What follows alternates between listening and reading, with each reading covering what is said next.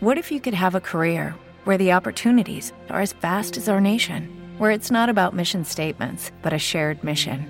At U.S. Customs and Border Protection, we go beyond to protect more than borders from ship to shore, air to ground, cities to local communities. CBP agents and officers are keeping people safe.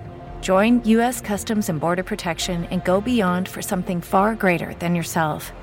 Learn more at cbp.gov/careers. Y dice que está asustada, ¿no?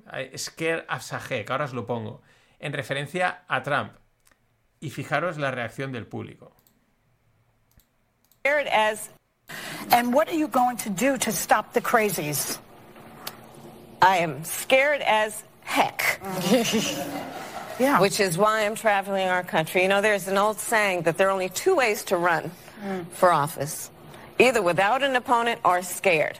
So, on all of those points, yes, we should all be scared. Yeah. And what are you. Ya esto es a lo que se refería. no, the craziest. No, no, no, dice, oye, crazy se refiere a los republicanos, ¿no? Se refiere a Trump.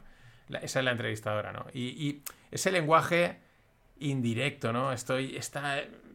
Y, y eso es lo que eh, yo creo que también está criticando eh, Jamie Damon. Pero la clave es que ella dice es que eras a o sea, estoy cagada de miedo y la gente se ríe. O sea, eh, es que esta tía no se la toman en serio, esta tía no, no conecta nada.